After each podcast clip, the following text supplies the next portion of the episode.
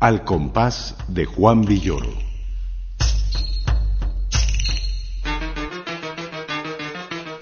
La mente del escritor A la página del sonido.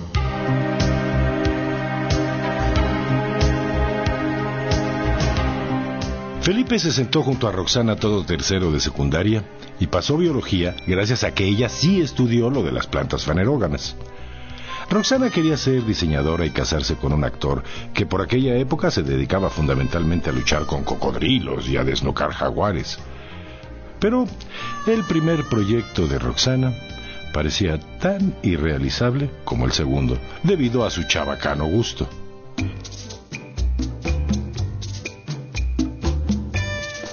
La ropa de Roxana era horrorosa. Usaba unos aretes en forma de diminutos aviones siempre apuntados hacia abajo, como si para colmo estuvieran a punto de causar algún accidente. El hecho de que los aretes fueran cortesía de la aerolínea que tenía volando a su papá tres semanas sí y una no, solo disculpaba en parte su mal gusto.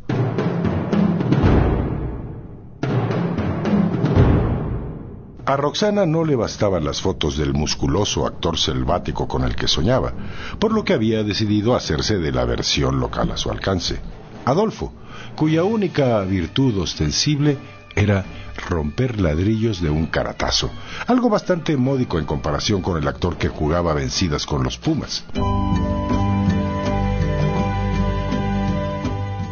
En fin, Felipe estuvo un año al lado de Roxana admirando todo lo que tuviera que ver con ella, menos su mal gusto.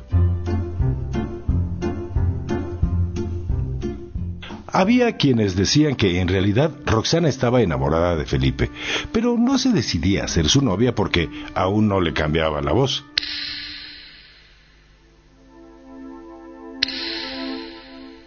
En tercero de secundaria, Felipe tenía la voz meliflua de una azafata que anuncia lo que uno tiene que hacer en el improbable caso de una descompresión en la cabina. Intentó agravársela usando aerosoles contra la laringitis. En realidad, un catarro le caía como una bendición.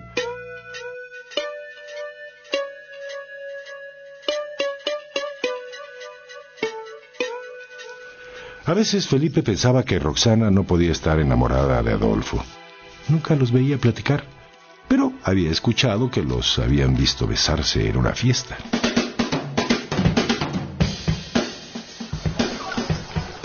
Adolfo se pasaba el recreo encestando anaranjadas pelotas de básquetbol y ella se reunía a chismear con sus amigas, risa y risa, hasta que descubría que Felipe la estaba espiando para oírla decir frases tan superlativas como mal empleadas que eran, a los oídos de Felipe, lo mismo que los caramelos de ron con mantequilla a su boca.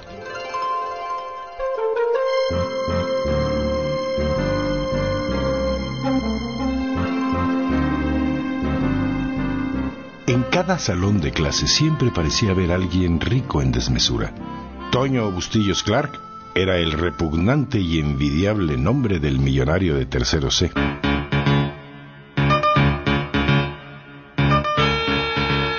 Cuando Bustillos invitó a nadar a toda la clase, Felipe se quedó impactado al ver el bulto que Adolfo guardaba en su traje de baño. Pensó que era una de las típicas bromas de Adolfo, igual que ponerse orejas de plástico y manos que parecían recién achicharradas en el boiler.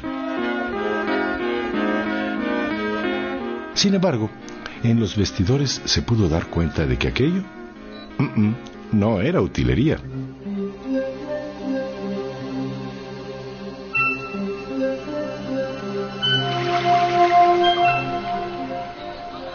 Felipe se lanzó a la alberca y nadó de perrito hasta el rincón de la alberca donde Roxana arrugaba la nariz porque le había entrado agua.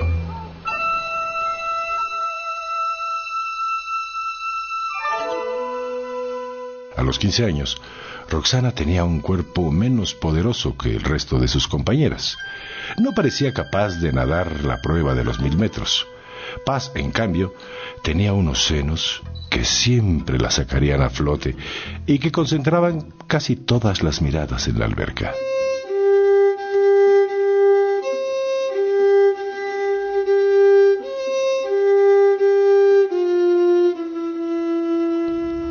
Roxana era delgada.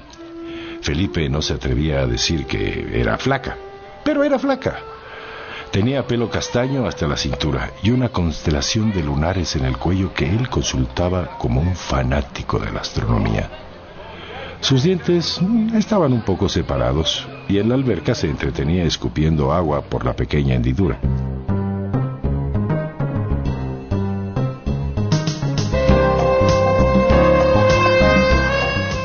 Su traje de baño era tan feo como el resto de su ropa. Anclas guindas y blancas fondeadas en su cintura quebradiza, en sus senos respingados, en la curva que iba a dar al lugar donde las miradas de Felipe se hubieran quedado a vivir. Estaba dispuesto a que le barrenaran los dientes sin anestesia a cambio de poder acariciarla.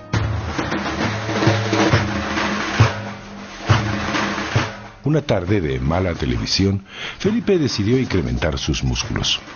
Ejecutó tantas lagartijas que al llegar a la última los brazos se le hicieron líquidos y cayó de boca mordiéndose la lengua. Se pasó 15 días hablando como un bebé de tres años.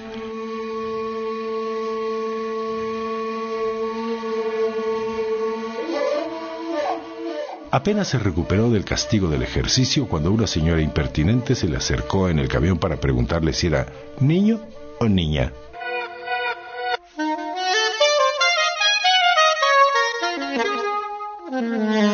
Esto ocurría a principios de los 70, una época en que hasta los futbolistas usaban el pelo largo, y Felipe tenía modestos bucles sobre las orejas.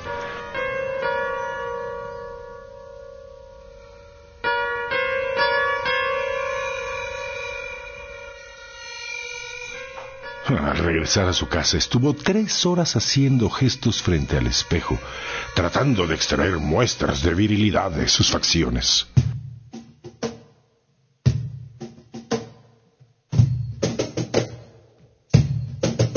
Llegó un momento en que Felipe se resignó a que nunca le cambiara la voz ni le crecieran los genitales. Dos médicos le aseguraron que no se preocupara, que en última instancia le podían inyectar hormonas. No, no fue necesario. La voz le cambió dos meses después de separarse de Roxana. La escuela en la que cursaban no tenía preparatoria. Su papá le pidió que colaborara con la familia y le agradeció su decisión de entrar a un barato CCH.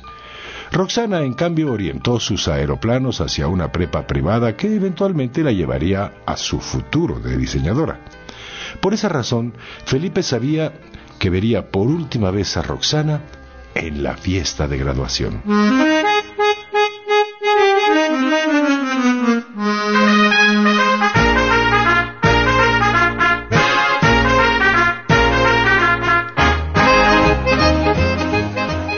Para la fiesta, ella escogió a Felipe de chambelán para el vals. Adolfo bailó con paz y formaron la pareja más robusta y fotografiada.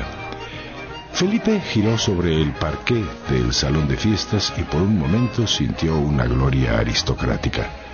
Luego pensó que tal vez ella lo escogió porque eran de la misma estatura. Terminada la celebración, se fueron a casa de Toño Bustillos Clark, con la certeza de que ahora sí los papás los dejarían quedarse hasta el amanecer.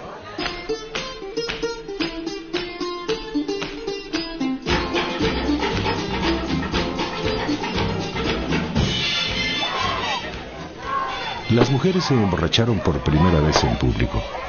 Hubo guerras de almohadazos y otros estropicios. Adolfo quebró un tibor chino. Y Felipe gozó como nunca la regañiza que le pegaron.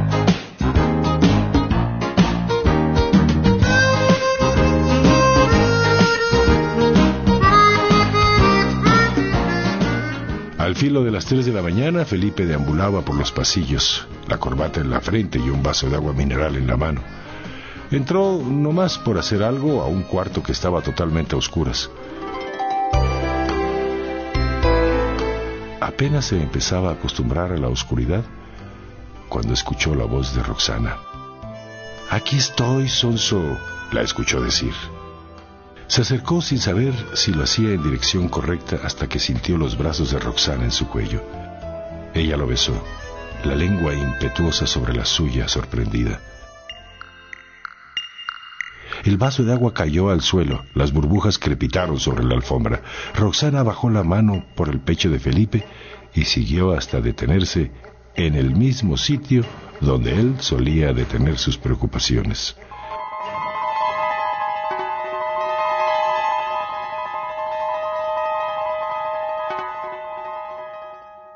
Se separó de pronto y encendió la luz del buró. Sin embargo, siguió actuando como si fuera a él a quien aguardaba en la recámara y le dijo, Aquí no, Roxana. Te espero en el jardín en media hora.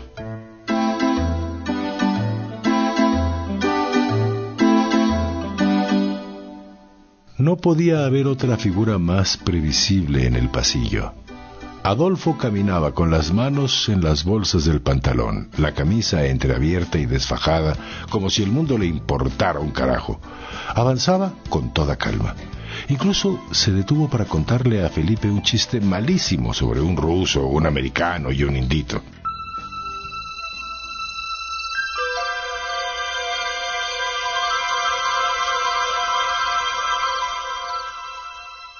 A las tres y media Felipe estaba en el jardín seguro de que ella no aparecería. Para no perder su costumbre, Roxana llevó a la graduación un vestido horrible, color fresa subido, entalladísimo, como si la hubieran enrollado a la fuerza en la tela. Se había visto como una llamarada entre los vestidos color champagne y helado de nuez de las otras compañeras.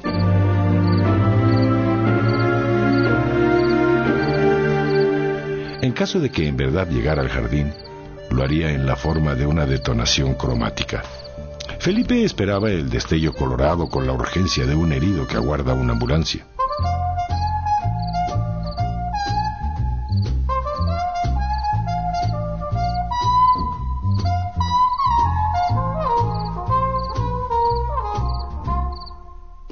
La sorpresa de verla en la terraza que daba al jardín fue cancelada por otra mayor.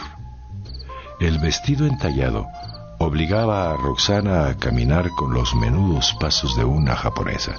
Así es que decidió rasgarlo en una pierna para correr hacia Felipe.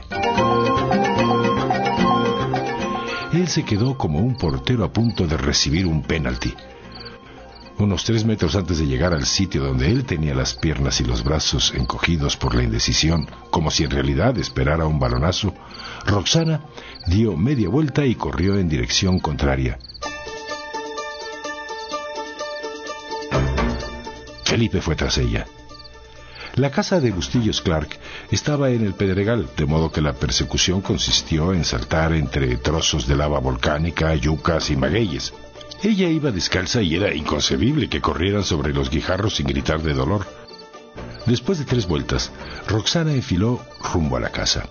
Felipe la vio correr directo hacia un muro de cristal. Le gritó, pero ella siguió adelante sin oír otra cosa que su risa, segura de que lo que tenía enfrente era la entrada a la terraza.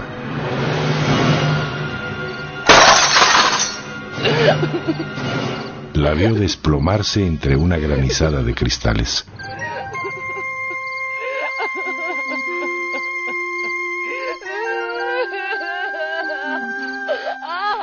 Buscar a alguien. La sirvienta y el jardinero lo acompañaron al lugar donde Roxana lloraba sobre un charco de sangre.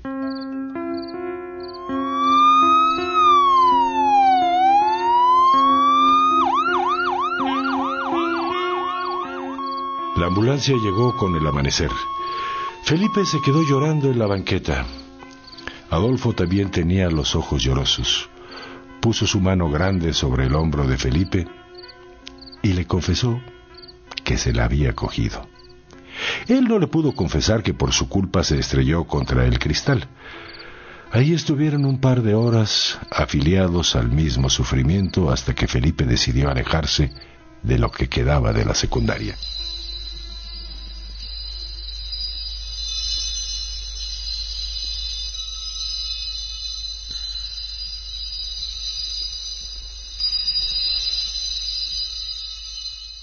Al menos creyó alejarse. Durante meses no hizo sino pensar en las facciones de Roxana desfiguradas por el accidente. Un rostro más rojo que el salvaje vestido de graduación, los dientes cubiertos de sangre.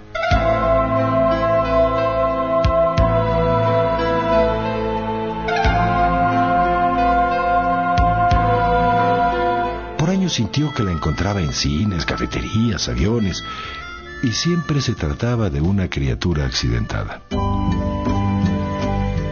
A los dos años, Felipe encontró a la primera novia que aceptó ser su amante. En un momento de intimidad automotriz, con los cristales empañados y sus cuerpos en el asiento trasero, le contó la historia de Roxana. Ella le dijo que su amor de la secundaria era una provocadora. Felipe decidió defender a Roxana con tal pasión que su novia lo tuvo que dejar.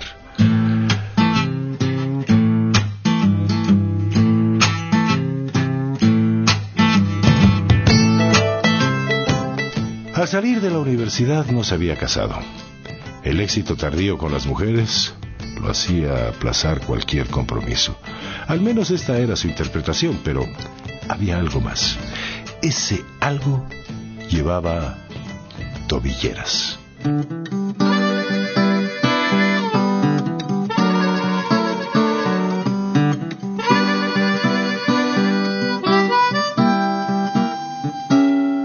Rubén Saavedra, su mejor amigo en los últimos tiempos, le hizo notar que a los 25 tuvo una novia de 22, a los 28 una de 19 y ahora una de 17. Le aconsejó que buscara a Roxana a como diera lugar.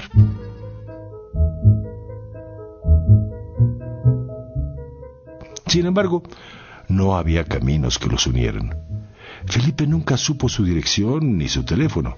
Ya no tenían amigos comunes y en Aeroméxico, la compañía donde trabajaba su papá, le informaron que el capitán Meléndez y su tripulación habían muerto en un avionazo. No encontró a ninguna Roxana Meléndez en el directorio telefónico.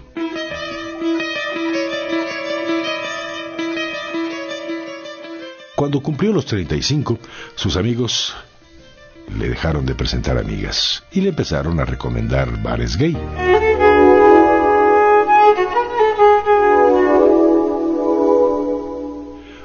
Hacía cenas los viernes, conseguía recetas de la India para incendiar las bocas de sus invitados con un curry picosísimo. Preparaba pastelillos árabes que solo se hubieran digerido montando dos horas en camello y muchos platos incisivos. Los comensales variaban tanto como los guisos. Había muy pocos dispuestos a dejar que les cayera un ovni semanal en el estómago. Si alguien dudaba de la amistad de Felipe, ese no podía ser Rubén.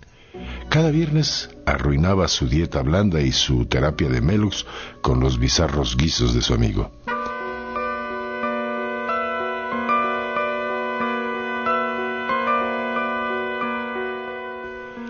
La cena de ese viernes era vegetariana. El aire olía a jengibre.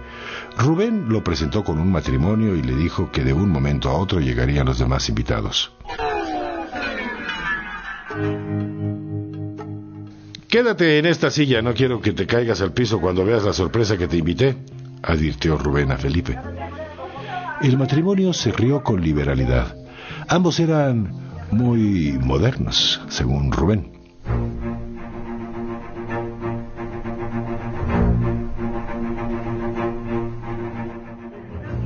El siguiente invitado fue un Hércules fofo que trabajaba en cine haciendo efectos especiales. Y el primer efecto era su cara. Tenía un tic que casi hipnotizó a Felipe. En media hora se tomó tres cubas. Su musculatura pareció ablandarse aún más y el tic se aceleró.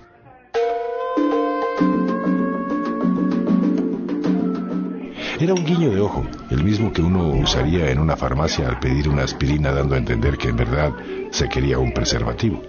Felipe pensó que las bolsas de su chamarra debían estar llenas de condones que le daban farmacéuticos demasiado perceptivos.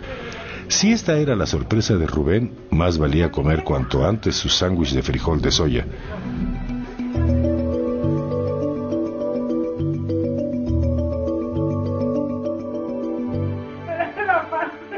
El matrimonio se seguía riendo de todo, poniendo en duda el concepto de modernidad de Rubén.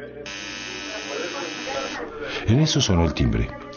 Rubén estaba atareado quitándole los mosquitos a una coliflor. Felipe abrió la puerta y de haber estado borracho, lo que vio en el quicio le habría devuelto la sobriedad.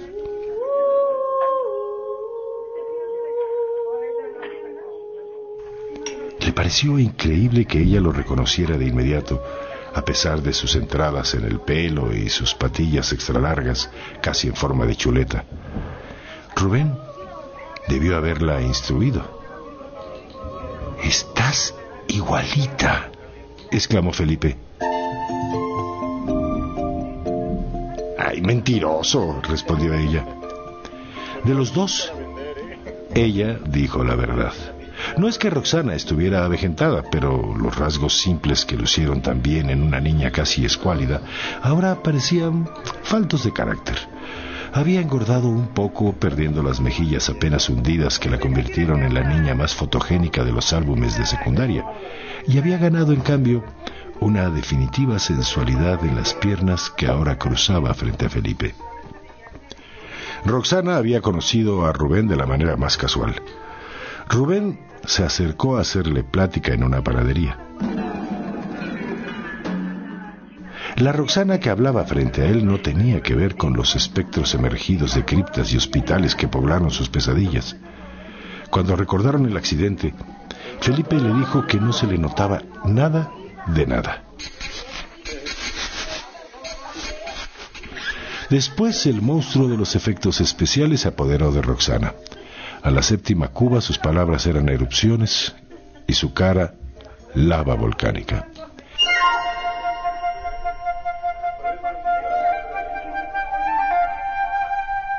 Felipe aprovechó para levantar un inventario de los cambios de Roxana, la forma circular en que el tiempo había pasado por sus senos, las manos más gruesas y hábiles, un moretón en el tobillo casi negro a través de la media.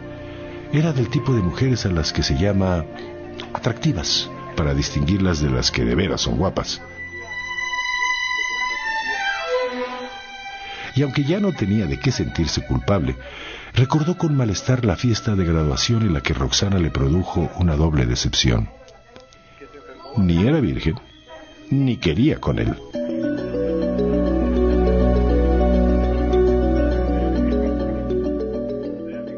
Al cabo de un rato volvieron a platicar.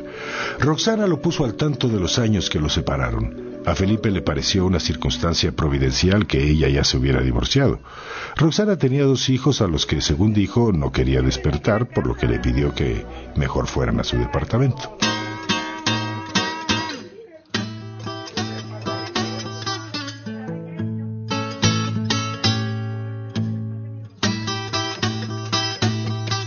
Felipe le ayudó a ponerse un impermeable en el que no reparó horas atrás. Era un horrible modelo de plástico rojo y arrugado. Sus gustos no habían cambiado del todo.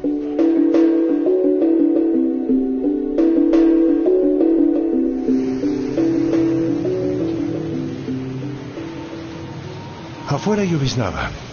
Felipe dejó su coche a varias cuadras y tuvieron que caminar entre los charcos que temblaban con las gotas y la luz mercurial.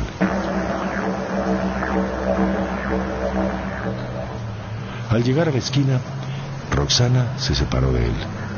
Lo miró con rapidez, luego echó a correr. Felipe se resbaló al arrancar tras ella. El impermeable rojo osciló frente a su vista. Después vio el coche que tomaba la calle con alevosía. Roxana cruzó frente a la aniquiladora velocidad del automóvil. Felipe escuchó el claxon y cerró los ojos. La noche reventó con el estruendo. Hubo un rechinido muy leve amortiguado por el agua.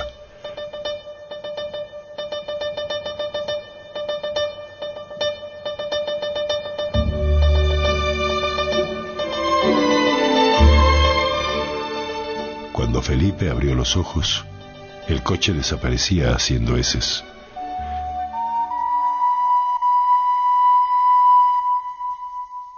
Del otro lado de la calle estaba Roxana, sonriendo, esperándolo.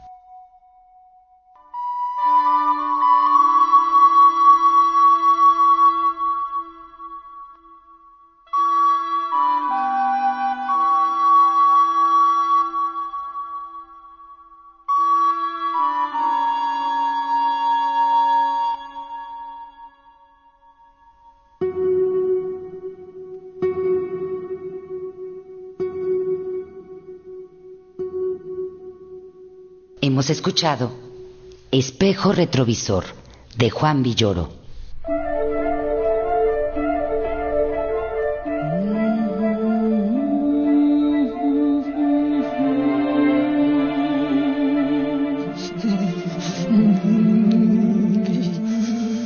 El sonido de las letras.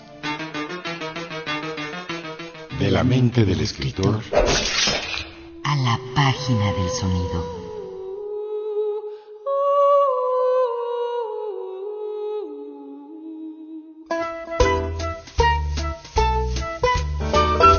Participamos en este programa Antonio Fernández y Antonio Calderón. Adaptación radiofónica Pilar Muñoz. Narración Mario Díaz Mercado. En una producción y ambientación sonora de Lourdes Mugenburg para Radio Educación.